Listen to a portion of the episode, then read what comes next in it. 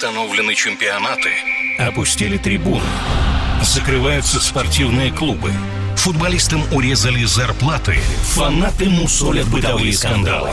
Что будет с профессиональным спортом после пандемии? Радио «Комсомольская правда» представляет «Спорт без короны» с Константином Тереховым. А, добрый день, радио «Комсомольская правда» в прямом эфире. Я Константин Терехов, рад всех приветствовать. В эфире очередной выпуск программы «Спорт без короны». Каждую неделю по пятницам мы говорим о том, что будет с российским спортом. У нас в гостях каждую неделю люди, которые действительно принимают решения а, в нашем спорте. Это первые лица а, во всех видах. Ну, в первую очередь, мы, конечно, говорим о самых популярных видах спорта, которые привлекают повышенное внимание. Сегодня вновь будем говорить о футболе, но и а, не только. А также у нас а, будут и звезды сегодня, причем звезды биатлона, но об этом позже. А пока начинаем вместе со мной сегодня, как и всегда, спортивный обозреватель «Комсомольской правды» Андрей Вдовин. Андрей, приветствую. Физкуль, приветствую. А, сегодня вот такая дождливая погода. Я почему об этом говорю, что а, вроде как а, уже все футбольные болельщики в предвкушении возобновления а, нашей российской премьер-лиги. А, при этом вот, а, когда погода хорошая, аж очень хотелось на футбол. Вот сегодня я подумал, вот если бы сегодня кто-нибудь играл, нет, я бы, наверное, дома отсиделся все-таки. Нет, за этой атмосферой я считаю, что можно прийти в такую погоду, за атмосферой кипящих трибун. Не знаю, насколько они будут кипящими в первых э, турах возобновленного чемпионата, но все-таки. Да, а возобновляется чемпионат не только у нас. Э, сегодня сегодня э, было объявлено, что э, английская премьер-лига собирается возобновить матчи, начиная с 17 июня. Опять же, испанская премьера сообщила, что будут возобновлять 11 июня свой чемпионат. Э, итальянская серия хочет стартовать 20 июня. Португальская лига уже 3 июня будет в наших телевизорах. Да? Так что большой футбол постепенно возвращается, и это не может не радовать. Но у нас в футболе Германия впереди планеты всей. Вот даже сегодня сегодня появилась новость, что решающие матчи Лиги Чемпионов могут быть сыграны а, в формате финала четырех, как в баскетболе, да, вот именно в Германии. Ну, а, они дают всем пример, что нужно возобновлять, нужно продолжать. Об этом будем сегодня говорить подробно. Уже э, через пару минут в студии появится а, человек, который принимает решения в Российском футбольном союзе, как раз касающиеся нас, болельщиков. А что нам ждать э, в ближайшее время? Председатель комитета РФС по маркетингу а, Денис Соловьев с минуты на минуту появится здесь. Ну а пока, Андрей, какие новости, самые свежие новости спорта сегодняшнего дня? Ну, спорт все-таки большой спорт это и большие деньги, да. И сейчас э, одна из британских компаний э, провела исследование по капитализации футбольных клубов. Потеряли они что-то или не потеряли в этот э, период коронавирусный. И э, опять же э, возглавил э, список футбольных клубов э, по капитализации Реал, и он оценивается почти в 3 миллиарда фунтов, да. Там почему фунты? Потому что это британское исследование. Дальше в списке следуют Манчестер Юнайтед и Барселона. И надо заметить, что в этом списке э, очень существенно прибавил ПСЖ. Э, примерно 36% им удалось э, подняться на 36% свою капитализацию. А вот Арсенал лондонский подешевел на 13%. А как наши-то? Они вообще в списки подобные входят? Иногда входят, но в этом списке 32 лучших клубов э, Европы, и наших э, в топ-32 нету. Но я вот помню прошлый список по итогам 2019 года. «Зенит», по-моему, был лидером среди наших клубов э, на 52-м месте с капитализацией около 200 миллионов евро всего. Я надеюсь, что «Зенит» прибавил даже в эти сложные времена. И действительно, это наш, один из наших лидеров. И когда у нас чемпионат будет возобновлен. Я думаю, что «Зенит» подтвердит свои лидирующие позиции. А я напомню, что он с отрывом лидирует сейчас в чемпионате России. А есть еще полно интриг, кто займет второе место. Там э, Краснодар и Локомотив бьются. Кто будет третьим, кто будет четвертым, пятым и так далее. Будет интересно. Ну, а что еще? Ну что еще? Еще одно из самых таких важных новостей, то, что матчи российской премьер-лиги, когда они возобновлятся, они смогут проходить со зрителями. Это на самом деле большой прорыв, потому что та же Бундеслига сейчас э, без э, зрителей проводит свои игры. Вот Роспотребнадзор разрешил на 10% заполнять трибуны. И теперь клубы в, стоят перед таким достаточно серьезным выбором. Что им сделать? Э, им э, кому отдать эти, эту квоту в 10%? Ну, ложи открыть, наверное, вип-ложи в первую очередь. Ну вот конечно. выбор, да, футбол, он же без фанатов все равно пуст, да, даже мы смотрим, когда сейчас на Бундеслигу, мы видим, что немецкие клубы, ну, в такой в тишине проводят матч. Ну, напоминает, вот как, э, знаешь, сборы в какой-нибудь турецкой Анталии. Вот да, тренировочные да, да. матчи, тихо. Нет, ну, ну, искрит больше, на поле искрит больше, да, но тишина, она гнетущая. И если и сейчас клубы должны решить, что они должны, им нужен, э, нужны фанаты, которые поддерживают голосом свои клубы, да, или им нужны болельщики на VIP-трибунах и VIP-ложах, которые поддерживают рублем клубы, да, потому что э, любой матч без зрителей – это очень и очень много потерянных денег. Ну вот именно сейчас в эфире появляется э, человек – ответственный за то, чтобы в нашем футболе было много зрителей, а в том числе и на VIP-местах. А, было а, много различных шоу, всего того, что привлекает внимание не только к матчам клубов, но и в целом к матчам российской сборной, к российскому футболу. Денис Соловьев, председатель комитета по маркетингу Российского футбольного союза, член попечительского совета, РФС а, появляется у нас в эфире. Денис Борисович, добрый день. Добрый день. А, рады а, вас видеть и слышать здесь у нас в эфире, тем более, что я напомню, прямая трансляция радио «Комсомольская правда» круглосуточно на нашем YouTube-канале, поэтому подключайтесь. Денис Борисович, ну, возобновляется российская премьер-лига. 10% зрителей на трибунах разрешил Роспотребнадзор. Как вообще проходил процесс согласования? 10%. А вот мы с Андреем задаемся вопросом. Это кто? Кто сможет прийти на футбол? Ну, вы знаете, мне кажется, клубы, клубы сами должны для себя определить, а, кто а, и кого именно они будут пускать, а, каждый клуб сам для себя, кого именно они будут пускать на, на стадион в рамках заданной квоты. А что касается как Э, принималось такое решение, но надо дать должное, конечно, большой работе, которую провел там и Александр Валерьевич Дюков, и Роспотребнадзор пошел нам навстречу в том смысле, что э, действительно во многих, э, не секрет, что в разных регионах развивается ситуация эпидемиологическая по-разному, но в целом мы видим, что многие регионы снижают, смягчают свои меры э, карантинные, в том числе и по присутствию на улицах разрешаются какие-то, может быть, даже не, ну, не то чтобы массовые, но прогулки на местах при соблюдении, конечно, определенных правил, там, социальной дистанции и так далее и тому подобное. Наверное, было Роспотребно, я не знаю, как, какая была внутренняя логика э, и э, принятие такого решения э, Роспотребнадзор, но, наверное, я думаю, что они исходили из того, что 10% позволит с дополнительными ограничениями соблюдать именно социальную дистанцию между людьми на стадионе. Скорее всего так.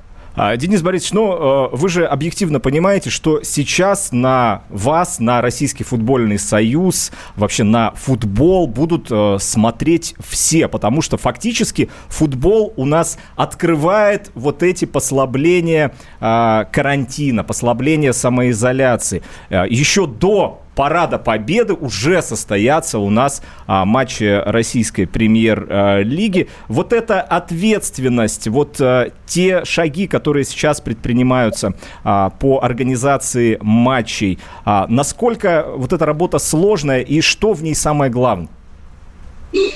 Ну, тут э, я бы, честно говоря, не стал бы напрямую там связывать, что футбол раньше, чем Парад Победы. Парад Победы связан именно с тем, что, насколько я думаю, вы знаете, 24 июня это годовщина первого Парад Победы 45 -го года, и так просто случайно получилось. А что касается э, ответственности, ну, конечно, мы все это прекрасно понимаем и стараемся э, давать рекомендации. Надо, опять же, понимать, что Российский футбольный союз, он может выступать исключительно триггером там, тех или иных процессов. Понятно, что э, лига, российская премьер-лига будет э, на ней больше э, часть ответственности за соблюдение тех правил, норм и требований, которые будут естественным образом Роспотребнадзором предъявлены, да, в зависимости от каждого региона, где будет проходить тот или иной футбольный матч. Э, и, естественно, все взрослые люди, и вы знаете, там недавно, буквально 10, там, две недели назад прошел с полком РФС, была довольно тоже в режиме видеоконференции, была довольно такая ну, оживленная дискуссия. Все взрослые люди, все понимают, что Э, это не шутка, что к этому нужно относиться серьезно. Естественно, никто не заинтересован в том, чтобы э, произошел какой-то неприятный э, прецедент именно на на матчах российской премьер-лиги. Поэтому будут, я уверен, что клубы будут делать все для того, чтобы э, все прошло в соответствии с требованиями и нормами, э, которые предъявляет Роспотребнадзор. А, да, но мы, мы как бы смотрим на себя больше в степени... Мы, у нас есть своя программа, которую мы запустили, и сейчас будем тестировать э, цифровой стадион. Да, очень хорошо вчера, значит, мне кажется, и это было достаточно ярко, датчане провели свой э, первый матч, они вывели Э, в режиме да. программы болельщиков. И, э, собственно говоря, каждый мог даже выбрать себе место на трибуне и участвовать голосом. То есть это от нас один сценарий. Мы сейчас пошли немножко по другому сценарию. Мы э, сейчас делаем платформу, в соответствии с которой каждый болельщик может заранее записать, ну, во-первых, получить право трансляции бесплатное на значит, матч, который он хочет посмотреть, соответственно, выбрать себе место, Э, записать какую-то звуковую кричалку и так далее. То есть для того, чтобы у каждого болельщика, который мог, э, э, хотел бы попасть на стадион, но не мог до момента снятия ограничений, была возможность выразить таким образом свою поддержку. Денис Борисович, команде. через пару минут мы продолжим, и особенно о сборной России по футболу в прямом эфире. На радио «Комсомольская правда». Проект «Не фантастика». На радио «Комсомольская правда». Известные визионеры, писатели, бизнесмены, политики обсуждают, каким стал мир в эпоху коронавируса. А самое главное, что нас ждет дальше? Завтра, через год или даже десятилетие – Участвуют фантаст Сергей Лукьяненко и предприниматель, блогер, герой списка Forbes Игорь Рыбаков. Ведущий Владимир Торин. Не фантастика. Программа о будущем, в котором теперь возможно все.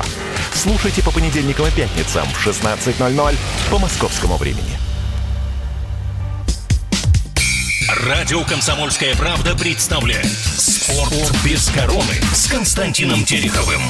Спорт без короны в прямом эфире. Радио «Комсомольская правда» можно не только слушать, но и смотреть на YouTube-канале. Подключайтесь. Сегодня у нас в студии председатель комитета по маркетингу Российского футбольного союза Денис э, Соловьев. Мы обязательно поговорим о сборной России, о том, когда и где смогут болельщики увидеть э, нашу национальную команду. Но сейчас подытожим о российской премьер-лиге. Э, Денис Борисович, пошли разговоры о том, что могут премьер-лигу нашу переименовать, а точнее вернуть вот эти исторические советские названия. Высшая лига для премьер-лиги, далее первая, вторая. Ну вот, на мой взгляд, э, достаточно понятная а, и такая традиционная система. Вот как вы к этому относитесь? Ну, на самом деле, действительно, мы а, буквально недавно обсуждали а, давайте, вернее, с другого начну. У нас, к сожалению, в стране сложилось э, с футбольными, с дивизионами э, довольно странное обозначение э, различных лиг. То есть у нас РПЛ, ФНЛ, ПФЛ.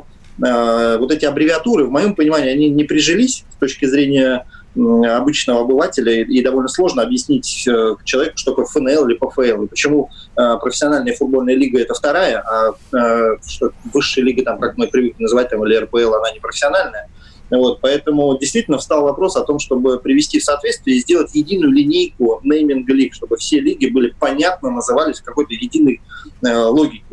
Э, и да, мы рассматриваем такое, я думаю, что мы к этому в ближайшее время придем. Понятно, что не с сезона Э, там 2021, э, возможно, скорее всего, сезон 21-22, но мне кажется, это было бы правильно, в том числе и с точки зрения сквозного маркетинга для а, потенциальных партнеров. Не секрет, что там, у нас сегодня у ФНЛ по факту, кроме букмекеров, спонсоров нет. Там у РПЛ вот недавно, слава богу, появился Тиньков, а до этого момента тоже, в общем, как-то так не сказать, чтобы Э, много было спонсоров именно в лиге, хотя надо им отдать должное, они действительно за последние несколько лет провели большую работу и по э, изменению э, бренда и по, и по лояльности к потенциальным партнерам. Это все так. Но что касается конкретного вопроса про то, как это будет называться, есть несколько вариантов, и один из них действительно есть и высшая лига, первая лига. Есть варианты называть национальные э, Лига, Лига развития, Лига регионов там, и так далее. Но э, вопрос в проработке, если суммировать, э, варианты будут э, представлены сначала на экспертное мнение, и мы не исключаем для себя, что, в принципе, будет, э, вернее, не то, что не исключаем, а э, будем проводить там и исследования социологические по стране, будем смотреть, что именно болельщикам ближе, потому что, ну, для многих действительно до сих пор в обиходе осталась первая, вторая лига, там, ну, кто-то называет высшая, кто-то называет премьера, но э, тема действительно есть. Mm. Такой вопрос есть. Денис Борисович, все мы ждем, когда вернется премьер-лига, мы уже знаем, когда это произойдет, да? Есть ли понимание, когда вернется сборная России, та команда, которую мы все очень полюбили, особенно после чемпионата мира 2018 года? Понимание есть, да. На самом деле недавно происходило, а, был также в режиме видеоконференции, проходил саммит УЕФА. Значит, у них пока такой рабочий вариант, что они хотят все матчи, которые планировали и товарищеские весной, а, там, по-моему, по три матча в целом для каждой сборной было, и Лигу наций проводить все это в осеннем цикле. То есть осенний э, цикл, они, они приняли важные, на мой взгляд, изменения о том, что окно для сборных осенью будет э, состоять не из двух игр значит, а из трех. Да, то есть команды будут играть по три игры в недельном цикле. Э, и таким образом за счет этого они планируют за осень э, нагнать э, те товарищеские матчи, которые весной не, э, не смогли провести, плюс Лигу наций. Поэтому ждем осенью вот в таком календаре, пока это самый рабочий вариант, он сегодня рассматривается именно в УЕФА.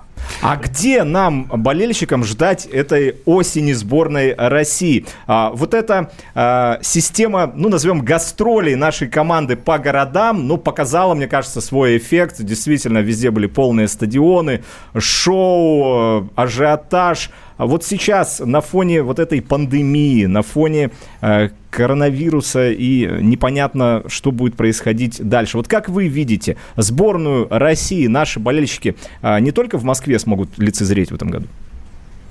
Я так вам скажу, если мы, э, а я уверен в том, что мы в ближайшее время в какой-то там обозримой перспективе вернемся в нормальное русло, и так или иначе спорт, ну, там, спортивные или массовые мероприятия будут э, разрешаться, то э, мы будем продолжать эту практику. Она показала действительно свою эффективность.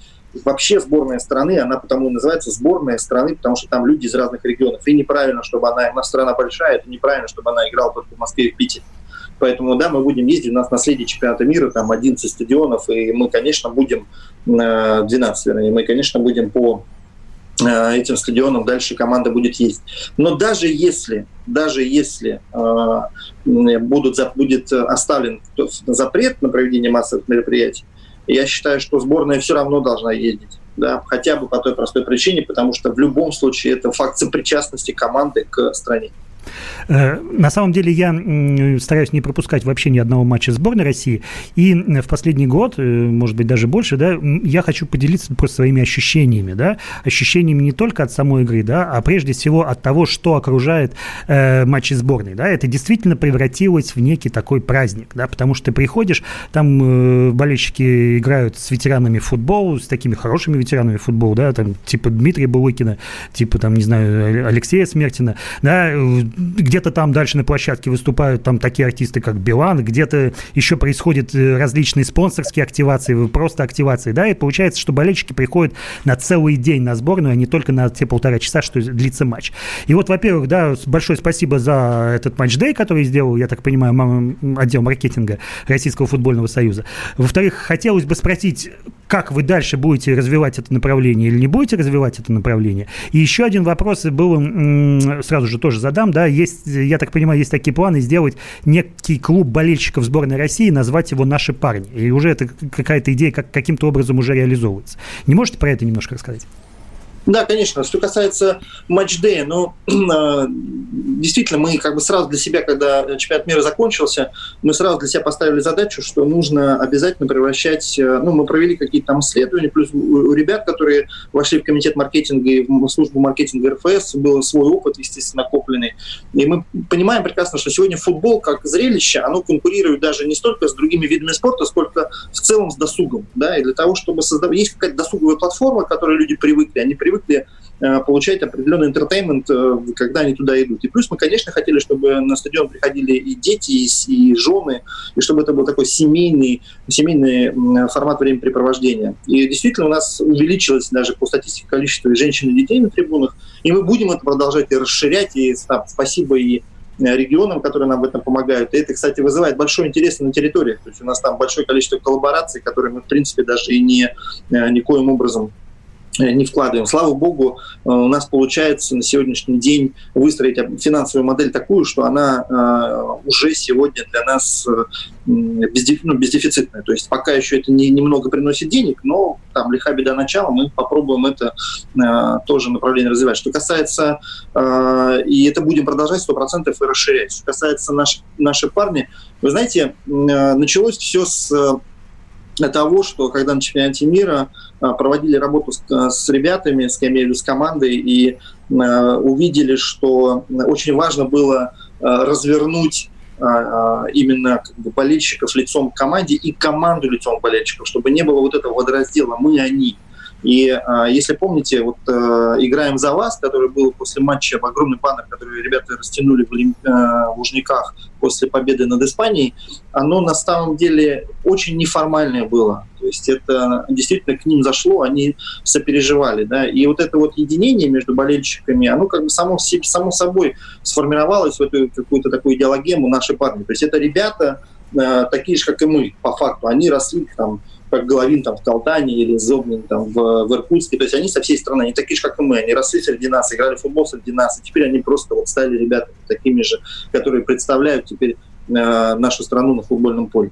И Действительно, у нас даже, кстати, про матч Day, у нас э, сама компания называется э, «Наши парни в городе». То есть э, наши приехали именно сюда, чтобы показать того, как они могут. Это такой эмоциональный заряд.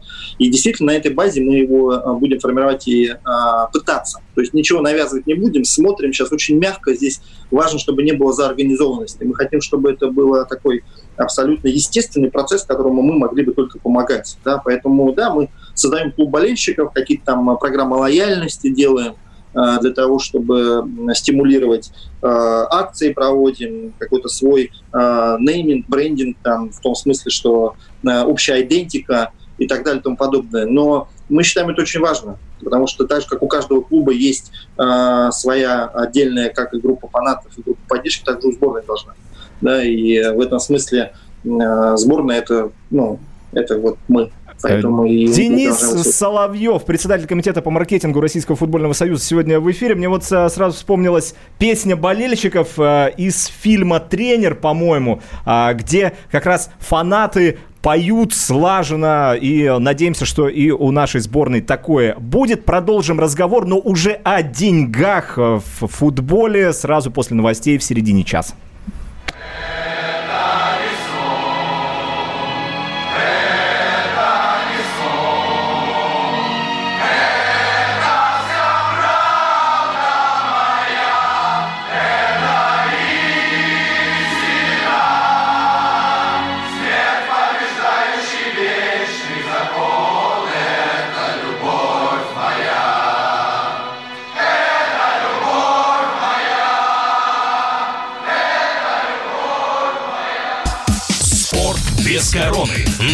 «Комсомольская правда».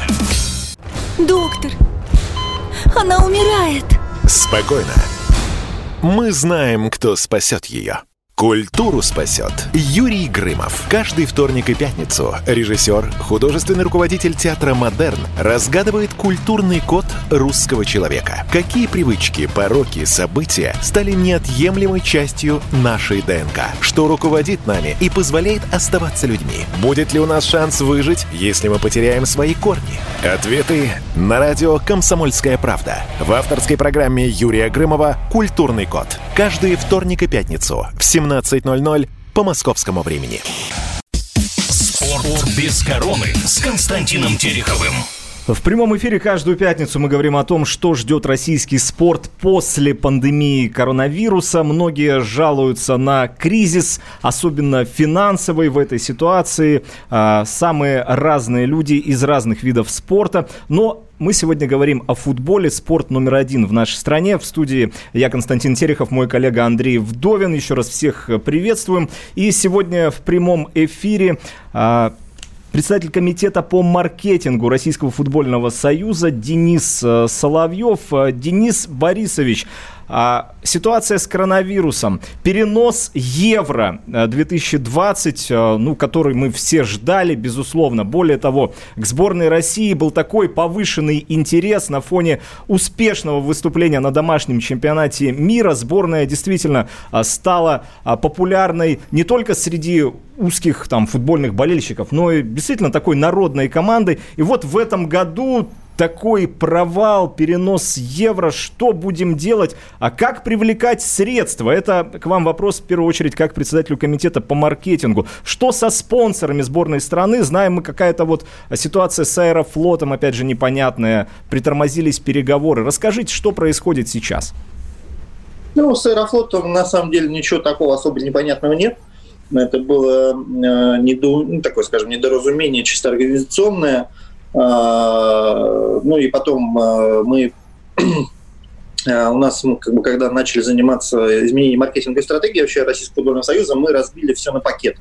И у нас есть пакет э, авиационный партнер, да, партнер, вернее, партнер, партнер перевозчик, да, соответственно, а, ну, у нас не так много в стране компаний авиационных осталось, которые в состоянии это этот, эту опцию забрать, поэтому с точки зрения э, ну, переговорный процесс, просто они шли довольно сложно, но никак не так большой проблемы нет. С точки зрения в целом привлечения денег, я вам, ну, Российский футбольный союз э, почти полностью сформировал всю э, карту спонсоров. То есть у нас все практически э, пакеты спонсорские, они проданы, причем проданы они до ну, на срок от полутора до трех лет.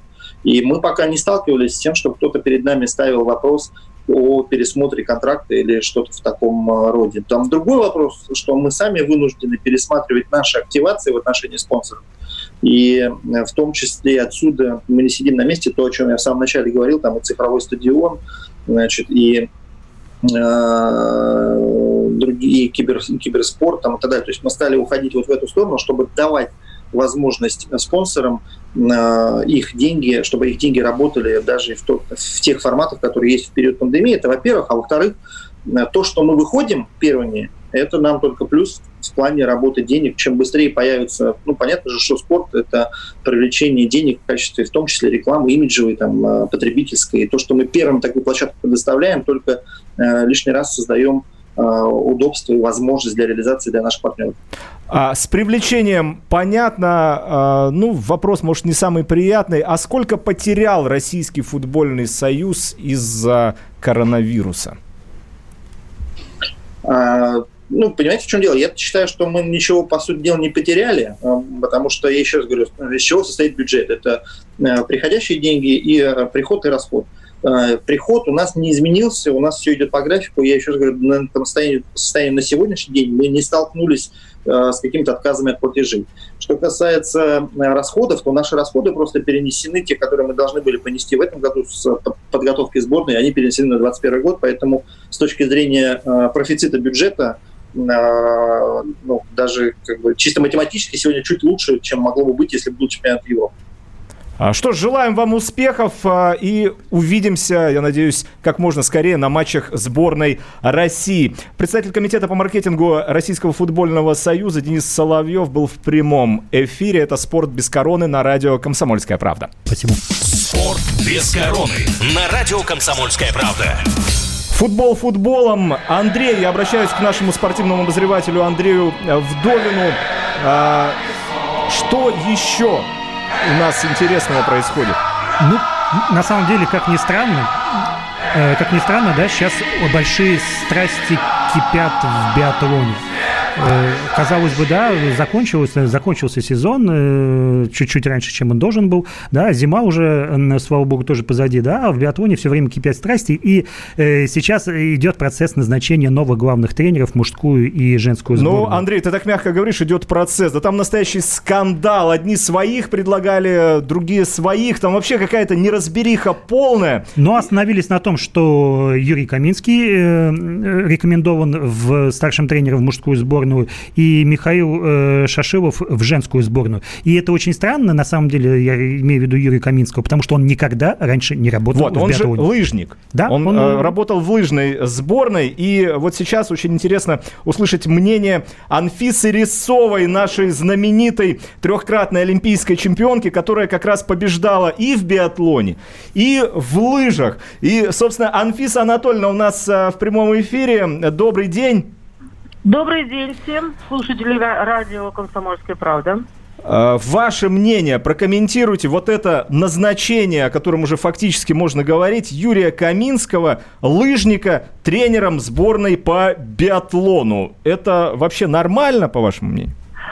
А, ну, вы знаете, ненормального я ничего здесь не вижу. А, откровенно говоря, э, Каминского как человека я особо не знаю. Лично как бы с ним не знакома только много слышала от спортсменов, э, общаясь и с Никитой Крюковым, э, и у меня зять э, Роман Вероланин в свое время тоже тренировался у Каминского.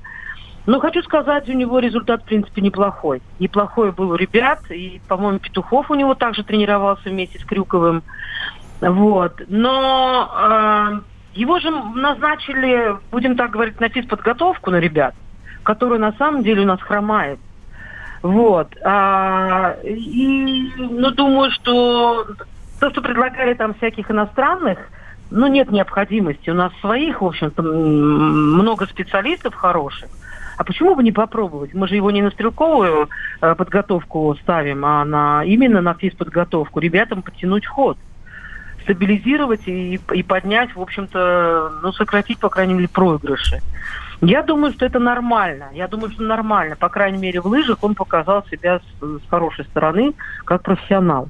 Ну, мы посмотрим, конечно. А, Анфиса Анатольевна, я напомню, что у нас а, в прямом эфире Анфиса Рисова, трехкратная олимпийская чемпионка. В целом, вот эта ситуация в нашем биатлоне. Опять какой-то скандал, какие-то интриги, что-то все тянут одеяло на себя. Ну, вот знаете, в целом, что там, да, э, происходит? Я, я, я хочу еще пару слов про Михаила Викторовича Шашилова сказать, да. которого сейчас э, хотят э, на женщин поставить. Михаил Викторович, я, мне, ну, я тренировалась с ним. Он э, тренировал, он и Александр Иванович Суслов тренировали молодежную команду в то время, когда вот я пришла в биатлон, и я тренировалась с ними. Михаил Викторович хороший, э, ну, стрелок сам, в прошлом биатлонист, и как тренер по стрельбе. Неплохой, он неплохой специалист по стрельбе. Вот, его воспитанница Неронова Светлана, вот, и, и другие. У него э, Елена Мельникова была, это Сережа Чепикова жена. Вот. И как бы неплохой он стрелок. Я думаю, что это нормально. Это нормально нашим девчонкам стабилизировать стрельбу всем. Единственное, что хочу сказать, это мое мнение. Я никому не навязываю. Потом ребята, девчонки поработают, в общем-то, как-то посмотрят сами. Но вот когда мы тренировались, Михаил Викторович немножко такой сложноватый такой человек. Э, возможно, он не со всеми найдет как бы взаимопонимание. Не знаю. Хотелось бы, чтобы все бы и услышали его, и он слышал девчонок. Хотелось бы, чтобы у них была взаимность. Для работы это самое необходимое. Вот, но как бы он немножко такой своеобразный человек. Вот, ну посмотрим. Я, я считаю, что тоже нормально. То есть его сюда подтянули э, в команду. По крайней мере, до Олимпиады не так много осталось, полтора года практически. Возможно, он, в общем-то, найдет какую-то изюминку для девчонок, чтобы у них была достаточно стабильная стрельба. А, Анфиса Анатольевна, но все-таки удастся нам до Олимпиады успокоить как-то ситуацию? Я имею в виду прежде всего руководство э, Ну, я думаю, что да, я думаю, что да. Сейчас очень много интриг было. Начали из Драчева, Владимир Петрович, там вокруг него много было. И он на самом деле сам растерялся, кого, то есть э, тренерский штаб тоже кандидатур очень много предлагалось, и Королькевича, и много всяких. И поэтому э, то, что остановились на наших специалистах, на наших тренерах, я думаю, что это правильно. Я думаю, что правильно. И одна из основных э, таких задач тренеров найти взаимопонимание со спортсменами. Когда они друг друга услышат, я думаю, что работа будет э, в плюсе. Единственное, мне немножко, вот я уже повторюсь, я уже говорила в интервью, что мне немножко вот э, грустно и обидно, что Виталий Викторович Нарицына вот здесь нет с командой, потому что половина команды девчонок готовы были продолжать работать с ним до Олимпиады, с Нарицыным. Но как-то вот получилось так, что он отказался. Спасибо. Я да, поэтому, ну, будем, будем ждать, будем надеяться, конечно, на лучший и хороший исход на Олимпиаде. Анфиса Рисова была в прямом эфире радио «Комсомольская правда». Ну, действительно, может быть, как-то уже эти интриги будут подытожены, и сборная начнет спокойно готовиться к Олимпийским играм. Ну, а мы в программе «Спорт без короны» обсуждаем весь наш спорт. А, желаем, чтобы поскорее все вышли из этого а, коронакризиса, команды вернулись на стадионы. Ну и сегодня в завершении хочется поздравить наших ну, прославленных футболистов с днем рождения. Сегодня сразу два российских плеймейкера, одних, наверное, из самых лучших за последние два, наверное, поколения. Кто там у нас? Егор Титов и Андрей Аршавин. Две десятки. У них сегодня день рождения. Аршавину 39, Титову 44. И поздравляю. С днем рождения Титова и Аршавина. Спорт без короны. Через неделю снова услышимся. Радио «Комсомольская правда». Без короны. На радио «Комсомольская правда». А у вас нет такого ощущения, что на нас идет цунами? Рушится рубль, рушится экономика. Сегодня последняя новость, просто страшно смотреть. Я не исключаю самые дикие варианты. Ну, например... Наша гениальная, в кавычках, Госдума наплевала на указания президента. Проснулись от того, что вломились в дверь, забрали оружие. Начали проклинать заново мужчин. Там уголовных дел море, газеты все трещали. Но он же в Госдуме, что вы удивляетесь? Вылилось это всеобщий хайп. Человек против бюрократии. Программа Владимира Варсовина. Гражданская оборона. На радио «Комсомольская правда». Каждый вторник в 5 вечера по Москве.